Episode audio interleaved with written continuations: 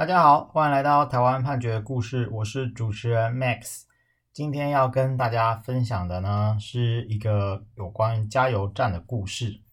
那就是呃，在高雄有一个大城加油站，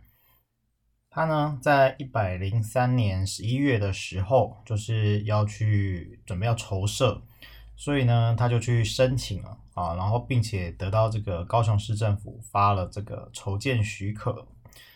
那这是一个行政处分，然后接下来呢，在一百零五年啊以后，一百零六年以后啊，就有一些变更啊，最后是在一百零七年的时候呢，啊，由高雄市政府的公务局去核发了使用执照。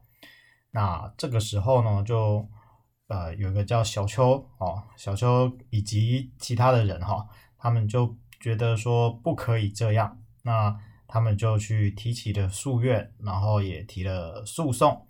那小邱他们是谁呢？他们其实就是这个加油站附近的邻居。他们就是觉得说，这个加油站盖在这边哦，对他们的安全产生了影响。尤其呃，就是可能是那那时候有高雄气爆这样的事件，那他们就觉得会紧张。那所以呢，他们在起诉的时候，哦，就是说，哎，上面的这些行政处分，它可能有一些不合法的状况，所以呢，呃，请求应该呃叫叫这个加油站停止施工啊，并且将这个呃地上物，就是已经盖到一个段落的部分哦，让它拆除。那不过呢，因为在这个审理的过程当中啊，这个加油站其实已经完工了，所以呢，他们就在呃。审审判的过程当中，有去变更这个声明啊，变成是说这个加油站应该要停止使用哈，然后并且呃限期拆除，逾期则强制拆除，大概是这样子的一个状况。那法院呢，他们在审理的时候，首先第一个问题就是说，诶，小邱这些人呢，他到底有没有这个资格来提这个诉讼？好，那资格是什么呢？啊，他就是说。这个行政诉讼啊，它这个除了法律另外有规定，好，可以提起一些跟自己无关的事情之外，那呃原则上呢，我们是要保护个人的主观权益哦，才可以去提诉讼。所以呢，你必须是为自己的这个权利啊，才可以去提行政诉讼。你不可以看到这个某个行政处分违法，然后你就。就是说，哎，我要请求法院确认这个行政处分是违法，然后这样这个一一方面法院的能量可能负荷不了，另外一方面就是对行政机关也会造成很大的压力。所以呢，啊、在审理的时候，第一个点呢，就是说，呃，人民他在这个个案当中的他他他的权利到底会不会受到影响？好，那小邱呢，他是怎么去主张说他的权利受到影响的呢？他就是说，这个筹建许可哦，嗯，这边就是可能要分两个部分，第一个部分是筹建许可，然后后面是使用执照。那在筹建许可这个部分呢，小邱主张说，呃，这个核准筹建许可的这个处分违反了呃加油站设置管理规则第八条，好的一个，还有一个安全距离的规定，好，他说。他是在这个安全距离范围内的居民，所以有法律上的利害关系。好，但是呢，这个法院就说，加油站设置管理规则第八条，它是已经预见到加油站这个呃设施，它呢进出的车辆很多，而且车流频繁，所以它有明定哦，它的基地要保留一定的零路面宽，还有总面积。并且限制呢，它跟其他交流量较大的公共设施或加油站要保持一定的距离。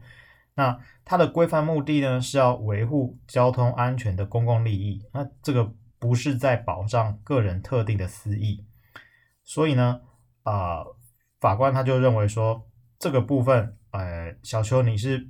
你不是法律上的利害关系人啊，所以你没有办法用这个部分来请求权利。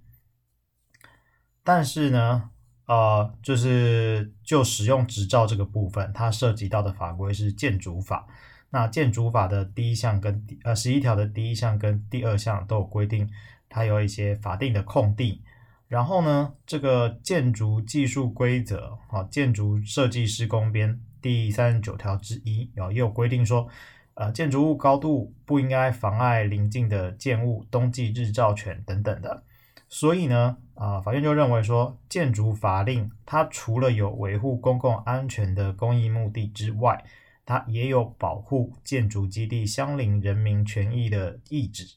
那所以小邱呢，他们这个既然是临近这个加油站旁边的住户，所以他不是单纯的一般民众，而是这个土地的相邻人。所以呢，他就这个建造执照还有使用执照的部分，他们是具备当事人适格的。好，所以法院主要就是审理这一段。那不过呢，在实体审查的这个部分，法院就认为说，呃，这个土地，呃，因为小邱他们是主张说，这个土地呢，呃，是农业用地啊，本来本来是农业用地，但是后来已经变成公园用地了。那公园用地你不可以用来盖这个加油站。不过法院就是说，啊，这个土地呢，它其实并没有变更啊，它一直都是农业用地。那小丘虽然有提出一个一百零三年三月的这个公告都市计划书哈，但是这个书这个计划书呢，它是呃用来办理公开征询意见用的，它并不是一个确定发布实施的都市计划。所以呢，这个第一点就是说，这个用地其实没有改变了。那既然不是公园用地，就没有违反公园用地使用这样子的问题。那再来是说，呃，小邱认为说没有这个呃变更啊这个状况，那法院他是说农业局其实有审查过，好，所以他并没有违反一些呃合法使用的状况。那再来呢，就是法院也接着说，这个这个在审查农业用地，好，它是不是？就是他他改做这个加油站哦，它是不是有一些必要性、合理性哦？这个东西不是由公务局来审理的。好，那所以说就是前面呃他在核准筹设这个阶段啊，其实就要做审查，但是筹设这个阶段的审查啊，小邱不是当事人，所以他没有办法去做这个争执啊。但是所以在后面的这个阶段，其实已经没有办法做改变了。法院的意思大概是这样。那不过法院呢，又有接着说，呃，在这个审理的过程当中啊，他有去嘱托这个地震局去进行测量，那也就是呃地下储油槽呢，他们实际的距离大概是呃两百一十二公分，好、哦，他有去计算，那可是呢，这个地下储油槽在当初这个。设计建造执照的时候，它是呃写要有两百六十二公分。那小邱呢，他们基本上就是说，诶，你原本是说要保持两百六十二公分的，但是你现在不到两百六十二公分，好，所以你就应该要把它拆掉，因为你这是一个呃违法的建筑，然后意思大概是这样。那不过呢，呃，法院对于这个见解啊，他他也肯认说，确实这个实际施作的这个状况，他并没有到一开始的申请的时候的这个两百六十二公分。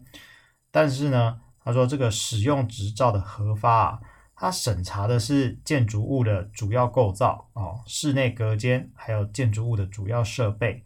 那主要构造就是看说这个建筑物的基础啊，主要梁柱啊，承重墙壁啊，楼地板还有屋顶等等的。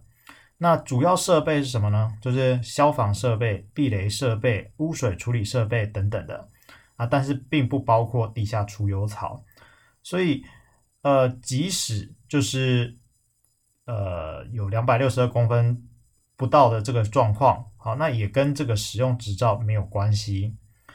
呃，此外呢，法院他也说，就是依照这个加油站设置管理规则，呃，第十三条第二项第一款，他说这个前项设备之设置啊，应该符合下列规定啊，就是说地下储油槽呢，与地下铁道啊，或者是地下隧道，应有十公尺以上的水平距离，与加油站的地界线啊，应有三十公分以上的距离。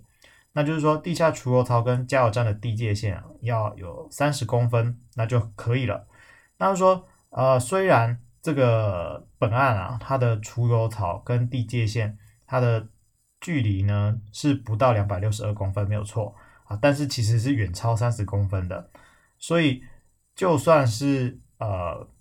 有跟设计图说不一样的状况，那其实也没有侵害到呃小邱他们的权利。因此呢，法院就认为说，小邱你虽然你是有当事人适格，那你讲的事实也确实存在，